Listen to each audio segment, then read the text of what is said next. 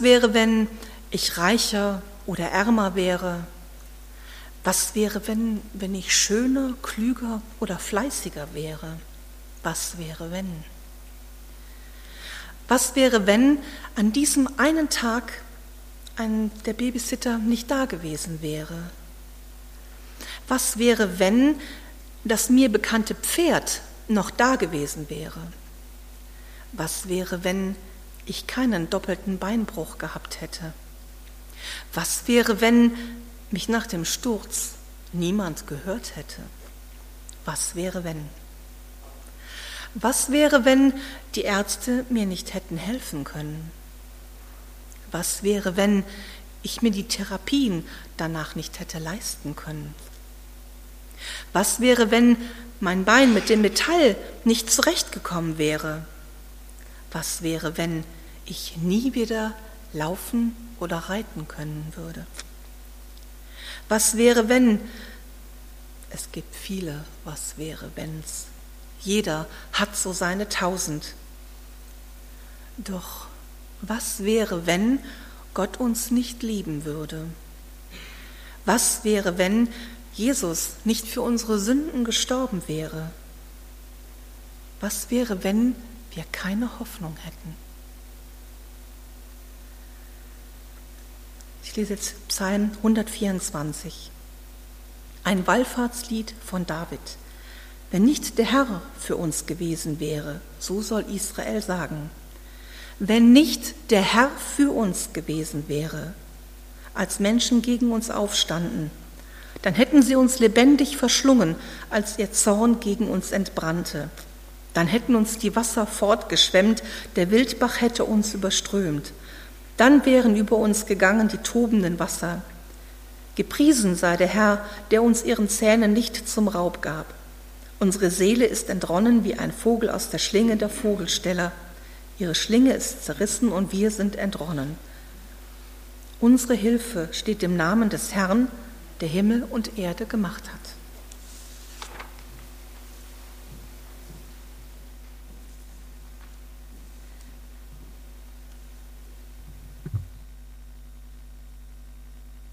Vielen Dank. Ja, was wäre, wenn? Ich bin auf diese Frage bei meinen Vorbereitungen für diese Predigt gestoßen und ähm, bei so Vorbereitungen lasse ich dann häufig auch meine Gedanken mal so ein bisschen fliegen und ich bin, wie ich da so rüber so sinniert habe, fiel mir als allererstes eine Folge aus der Serie Futurama ein, wo eine Was wäre wenn Maschine erfunden wurde. Futurama ist eine etwas schräge Zeichentrickserie, also eine Science-Fiction-Zeichentrickserie aus den Nullerjahren, die ich früher gerne geguckt habe. Ähm, zum einen gab es da ganz absurde Beispiele. Was wäre, wenn eine Videospielewelt die Erde angreifen würde? Aber ein Beispiel war sehr interessant. Man muss wissen, dass eine der Hauptpersonen dieser Zeichentrickserie eine Frau namens Lila ist, die sehr kontrolliert ist, aber umfangreiche Kampfsportkenntnisse hat. Nun war, war die Was wäre wenn Frage, was wäre, wenn diese Frau eben nicht so kontrolliert ist, sondern impulsiv und sich nicht unter Kontrolle hat dieser etwas schwarzhumorigen Episode wurde sie dann geärgert und dann wurde sie spontan zur Mörderin, weil sie sich nicht mehr beherrschen konnte und hat dann immer weiter gemacht, um die Morde zu vertuschen. Solche schrägen oder weniger schrägen Gedankenexperimente, und ich will jetzt das Futurama-Universum mal wieder verlassen, können ganz interessant oder witzig sein. Aber die Frage, was wäre wenn, bewegt vielleicht auch manch einen von euch oder von uns persönlich. Was wäre in meinem Leben anders gelaufen, wenn man an einem bestimmten Zeitpunkt einen anderen Weg genommen hätte? Manchmal wird aus einem Was wäre wenn dann auch ein Ach hätte ich doch oder ein Ach wäre ich doch. Hätte ich doch, gibt es auch in der Bibel, in Sprüche, zum Beispiel in Sprüche 5, Vers 12 bis 13, und in der Übersetzung Hoffnung für alle steht das auch genauso. Hätte ich doch die Warnungen ernst genommen. Warum habe ich mich nur gegen jede Ermahnung gewehrt? Warum habe ich meinen Lehrern keine Aufmerksamkeit geschenkt und nicht auf sie gehört? Fast hätte ich mich vor aller Augen ins Unglück gestürzt. Hier scheint es nochmal gut gegangen zu sein. Trotzdem kann ein Leben ganz schön deprimierend sein, wenn ein Ach hätte ich doch oder ein Ach wäre ich doch einen großen Teil der eigenen Erinnerungskultur einnimmt. Es ist gruselig, wenn man seinem Leben nur vertanen Chancen hinterher trauert. Ich möchte daher wieder einen Schritt zurückgehen zu Was wäre wenn? Das Beispiel, das sich dazu in der Bibel gefunden hat, Sonja hat den Psalm vorhin schon gelesen, ich möchte ihn jetzt nochmal lesen. Er kann eine Hilfe dazu sein, den Blick neu auszurichten. Psalm 124. Ein Lied für die Pilgerfahrt nach Jerusalem. Ein Psalm Davids. Wenn der Herr nicht für uns gewesen wäre, so soll Israel sprechen. Wenn der Herr nicht für uns gewesen wäre, als die Völker sich gegen uns erhoben, dann hätten sie uns lebendig verschlungen. So groß war ihr Hass auf uns. Wasser hätte uns überflutet, ein reißender Strom hätte uns fortgespült, die tobenden Fluten hätten uns überwältigt. Gelobt sei der Herr, der nicht zuließ, dass sie uns mit ihren Zähnen zerrissen. Wir sind entkommen wie ein Vogel aus dem Netz des Jägers. Das Netz ist zerrissen und wir sind frei. Unsere Hilfe kommt vom Herrn, der Himmel und Erde gemacht hat. Was wäre, wenn Gott nicht für uns da gewesen wäre? Habt ihr euch das mal gefragt? Interessant, man so einer Runde jetzt jeder sagt mal, naja, okay. Was wäre aus euch geworden, wenn ihr Gott nicht kennengelernt hättet? Vielleicht hättet ihr die Gemeinde hier auch mal gesehen, aber euch hätte nichts angesprochen, weil Gott euch nicht angesprochen hat. Man würde sich vielleicht woanders engagieren, seine Zeit anders füllen. Wäre man ein anderer Mensch ohne Gott? Wäre man ohne Gott vielleicht sogar zum Kotzbrocken geworden?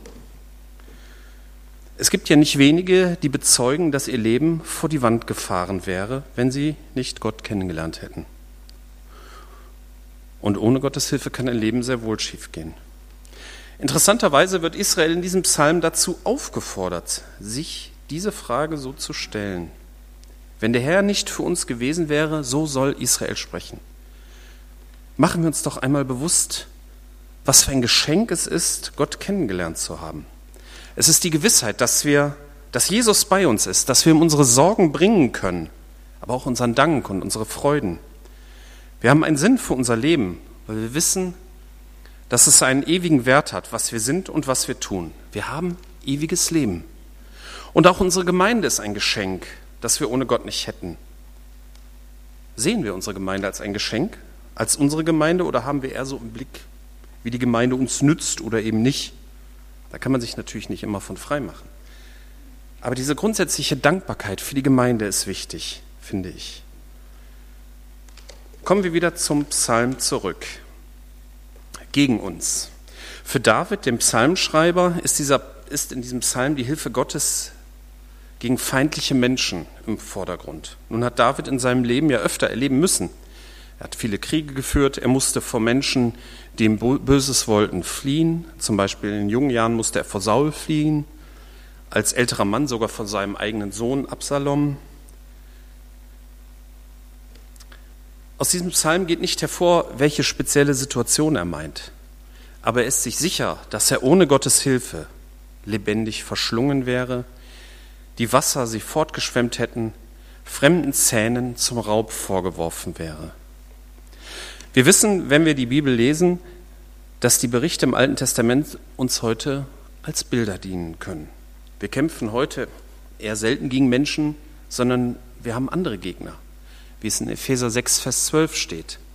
Denn wir kämpfen nicht gegen Menschen aus Fleisch und Blut, sondern gegen die bösen Mächte und Gewalten der unsichtbaren Welt, gegen die Mächte der Finsternis, die die Welt beherrschen und gegen die bösen Geister in der Himmelswelt. Hört sich auf den ersten Blick so ein bisschen nach Fantasy an, aber es geht um was ganz anderes, wie man merkt, wenn man hier weiterliest. Bedient euch der ganzen Waffenrüstung Gottes. Wenn es dann soweit ist, werdet ihr dem Bösen widerstehen können und noch aufrecht stehen, wenn ihr den Kampf gewonnen habt. Sorgt dafür, dass ihr feststeht, indem ihr euch mit dem Gürtel der Wahrheit und dem Panzer der Gerechtigkeit Gottes umgebt. Eure Füße sollen für die gute Botschaft eintreten, die den Frieden mit Gott verkündet. Setzt den Glauben als ein Schutzschild ein, um die feurigen Pfeile des Satans abzuwehren. Setzt den Helm eurer Rettung auf und nehmt das Wort Gottes, euer Schwert, das der Geist euch gibt. Betet immer und in jeder Situation mit der Kraft des Heiligen Geistes, bleibt wachsam und betet auch beständig für alle, die zu Christus gehören. Man kann über diesen Text natürlich locker eine eigene Predigt halten, haben wir sicherlich, hat jeder auch schon mehrfach gehört. Doch ich möchte ihn heute nur kurz betrachten. Wahrheit und Gerechtigkeit hilft gegen Lüge und Ungerechtigkeit. Und das gilt nicht nur für die Lüge und Ungerechtigkeit von anderen, sondern auch für unsere eigene. Frieden mit Gott hilft gegen eigenen inneren Unfrieden, gegen Ziellosigkeit, gegen ungelöste Lebensfragen. Zum Beispiel nach dem Sinn. Und die Bereitschaft, diesen Frieden mit Gott zu verkünden, was ja letztendlich das Evangelium ist, hilft auch anderen Menschen Frieden zu finden. Der Glaube hilft gegen, ja, was sind die feurigen Pfeile des Satans? Zweifel, Unzufriedenheit, Verführung und noch vieles mehr. Allerdings glaube ich nicht, dass man mittels Glauben diese Pfeile einfach ignorieren kann. Man muss sich mit seinem Glauben dem Angriff stellen. Man muss reflektieren. Warum bin ich unzufrieden? Warum habe ich Zweifel? Doch wenn man sich bewusst wird, warum man Jesus vertraut, dann kann man diese Pfeile abwehren. Und genauso wie, wie, es anstrengend sein kann, ein Schild zu halten, die Dinger waren ja schwer, wenn man die hochhält, das ist anstrengend, genauso kann so ein Glaubensprozess